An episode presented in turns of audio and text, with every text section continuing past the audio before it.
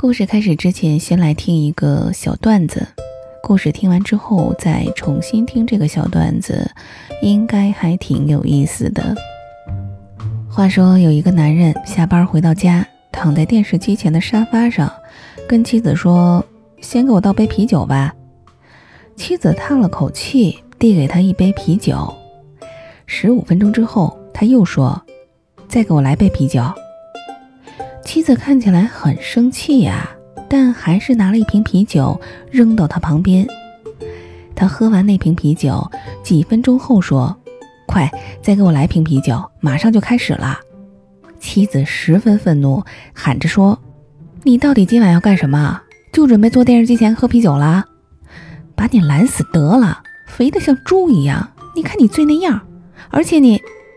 男人叹了口气说：“唉。”开始了，我们接下来听故事。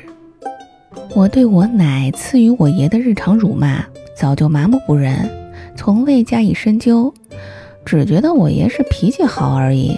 两个人一个愿打，一个愿挨，非常和谐。偶尔对我爷的遭遇稍感同情，也是一闪而过。有一次经网友提醒，我突然纳闷了。不纳闷则已，一纳闷儿，一观察，一回味，一分析，我猛然发现，我爷这人有很大的问题。这老头下的可是一盘大棋呀！他对我奶总是忍让，逆来顺受。经我观察分析，终于发现了其中的端倪。废话不说，直接举例。比如昨天早上，我爷正在看报纸。我奶突然下旨，令我爷去浇花。我爷端坐窗前，不为所动。数分钟后，指令再次从厨房传来，我爷依旧装聋作哑。三遍之后，一道人影从厨房跃出，手提灌满淘米水的喷壶，愤然指向我爷。我喊你多少声了，你没听见呀？痛快的给我浇花，把壶给我腾出来，我还要装淘米水呢，快点！我爷不动声色，缓缓放下报纸，缓缓起身，缓缓摸向喷壶。我奶跺脚怒吼：“咋这么能磨叽啊？赶紧的！”终于将喷壶接过。随后，我奶迅速赶回厨房忙碌。我爷手拎茶壶，咕咚一倒，底儿朝天，满壶的淘米水全部都倒进面前的一盆陈年大菌子篮里。我在一旁冷眼旁观，心想：这老头儿，你这是作死呀！五分钟之后，我奶来验收，此时那满满一壶水已经渗入君子兰盆底，过量的水分从漏水孔里哗哗哗的往外流，花盆就像失禁一般，尿满了窗台，窗台边上数条水线坠落地面。我奶二话不说，抱起发难。一天天的早上就在那儿闲着，让你浇个花叫上好几遍，只是不动你不说，你是不是老年痴呆呀你？我让你浇花，我那一大壶是让你把花全浇了，你都给我倒一个盆里，你老年痴呆呀你？你要是把我君子兰灌死了，我整死你！你看这地上让你霍霍的，你擦呀？干啥啥不行，霍霍人一个顶俩。以上大致内容以其他语言形式重复数遍。同时，我奶自言自语、骂骂咧咧地擦干窗台，我帮忙擦了地面。骂完与擦完之后，我奶重新灌满了一壶淘米水，自顾自地浇起其他盆儿，边浇边用喷壶指责我爷：“干啥啥不行，以后再也不用你浇花了，你爱干啥干啥去。”浇遍花盆儿，转向客厅。我奶走后，我爷重拾报纸，潇洒一抖，继续观看。同时，嘴角浮出一丝旁人难以察觉的似笑非笑。这一长期被忽略的细节，此刻被在一旁留意的我收入眼中。还有一事儿，我爷特别喜欢吃炸刀鱼段儿，我奶很讨厌做炸刀鱼段儿，而我爷呢，独独喜欢吃我奶做的炸刀鱼段儿。以往每次提出做炸刀鱼段儿，都免不了我奶一通辱骂。今天早上。此类事件再次上演，我提高了警惕，加以留意。我爷夹着白菜，温和委婉地问：“咱家还有没有刀鱼啦？”我奶说：“有。我爷说，都多长时间了，不吃该割坏了吧？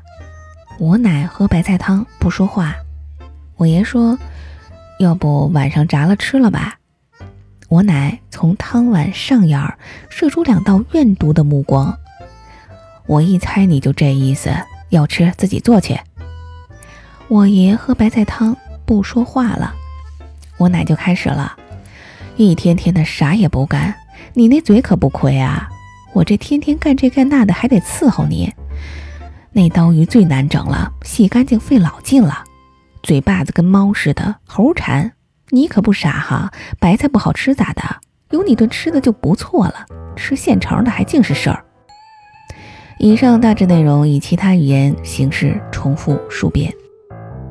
我爷喝完白菜汤还是不说话，五分钟之后骂完了，双方喝白菜汤都不说话，餐桌上一片沉默。我不明就里，过了半天，斗胆小声的问我奶。奶，那是做还是不做呀？我奶愤然，做呗。我用余光瞟向我爷，老头嘴角再次浮现出一丝难以察觉的人生赢家般的似笑非笑。举例完，此二例非常有代表性。按我爷平时挨骂时间累计长达半小时来算，此类事件远远不止一天一起。其他事件均与上两例异曲同工，发生时间较早，未作留意，细节方面难免模糊，在此不做赘述。通过这两例，大家都会觉得，哦，懂了。我爷忍辱负重是为了实现自己的某些小目的，非也？且听我深入介绍分析。这老头下的可是一盘大棋。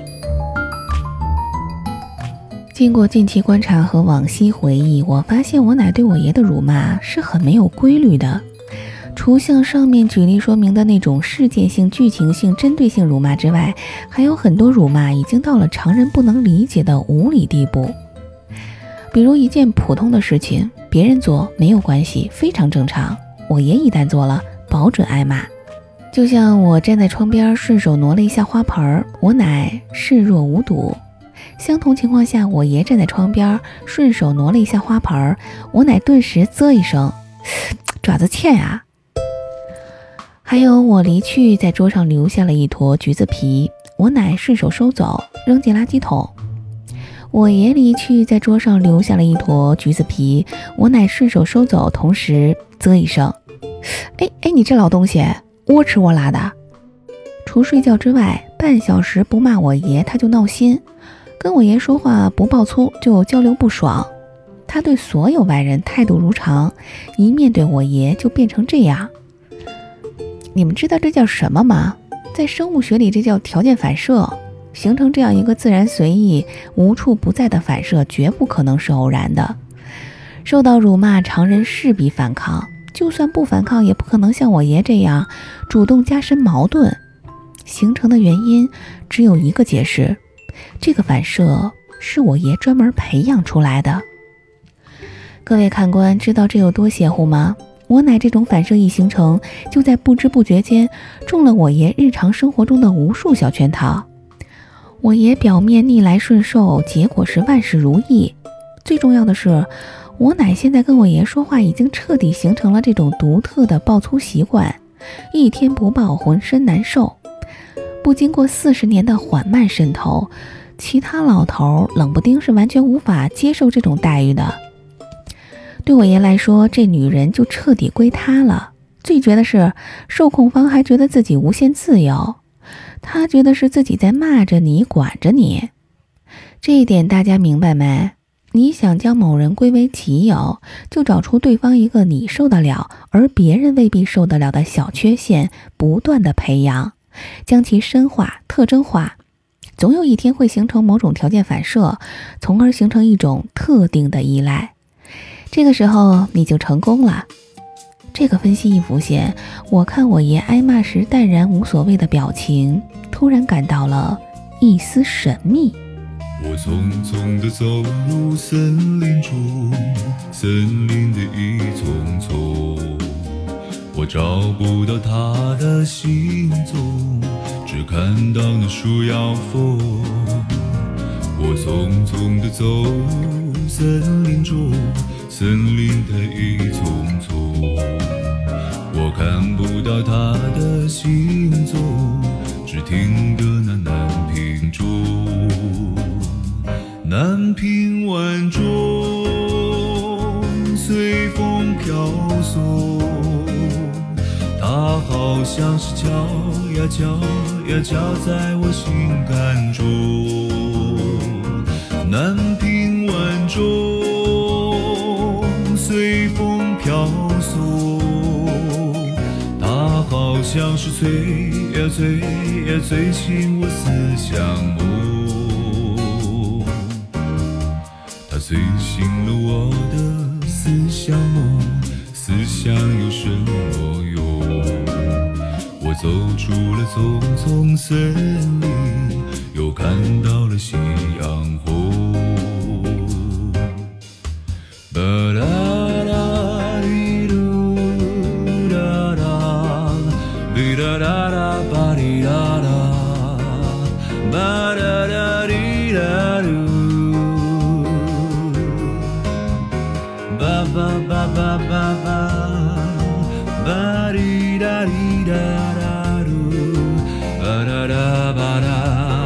啦吧哩啦吧哩啦。我匆匆地走入森林中，森林的一丛丛，我找不到他的行踪，只看到那树摇风。我匆匆地走入森林中，森林的一丛丛，我看不到他的行踪，只听得那南屏钟，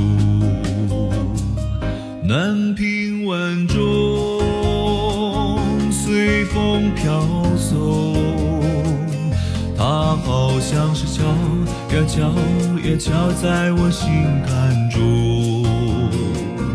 南屏晚钟随风飘送，像是催呀催呀催醒我思乡梦，它催醒了我的思乡梦，思乡有什么用？我走出了丛丛森林，又看。